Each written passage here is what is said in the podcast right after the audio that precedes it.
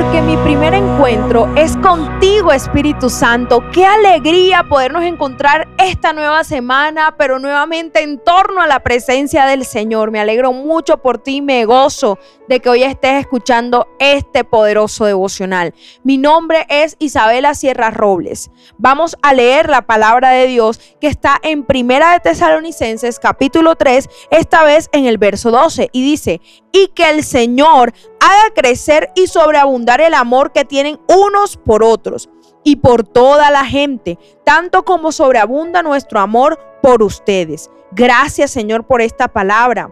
¿Qué nos quiere decir el Señor hoy? que si estamos llenos del amor de Dios, sobreabundará el amor hacia los demás. Únicamente ser amables con otros no es suficiente. Debemos demostrarles amor con persistencia y de manera tangible.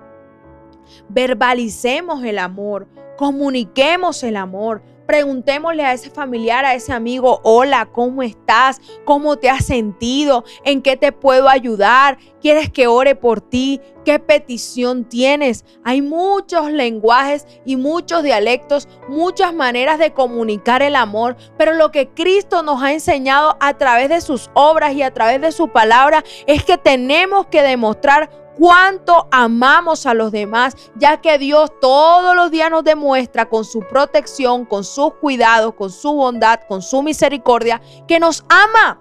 Así que cuánto más no podríamos nosotros demostrar amor hacia el prójimo, que es lo que verdaderamente Cristo quiere.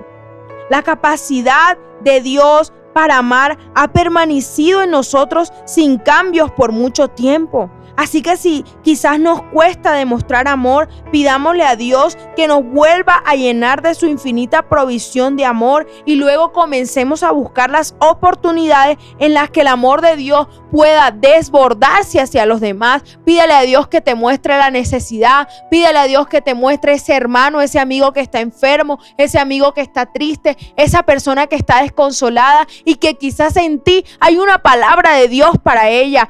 Te reto hoy que llames a alguien que tú sabes que necesita esa palabra de aliento o que abraces a alguien que tú sabes que está esperando ese abrazo de parte de Dios y el instrumento para demostrar amor eres tú. Amén y amén. Mi primera cita es tu encuentro diario con Dios. Síguenos y encuentra mucha más bendición. Estamos en Instagram y Facebook como Isabela Sierra Robles. En YouTube como Soplo de Vida Ministerio Internacional. Y no se te olvide compartir este mensaje con los que más lo necesitan.